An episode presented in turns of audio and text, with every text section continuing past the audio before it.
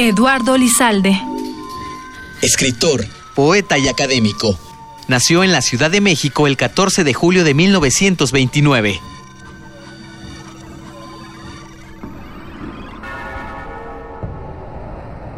Perdón, querido Carl.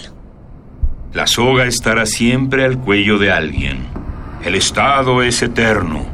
El hombre será siempre el lobo artero del hombre. La plusvalía famosa y sus vampiros. Sobre V y todo eso.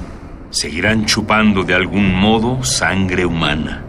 ¡Ay, santo camarada! ¡Ay, Cristo enorme!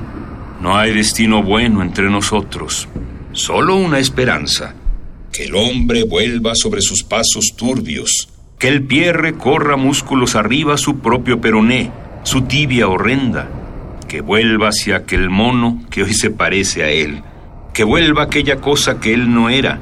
O bien, sucumba entero, pasto el mismo su atila, y otros mejores, menos inhumanos, solo hormigas tal vez, o flores solo, que sepan de su tallo. Otro ensayo del hombre en pocos términos, tomen su puesto en el volante. Un poema al día. Selección de Felipe Garrido. Radio UNAM, Experiencia Sonora.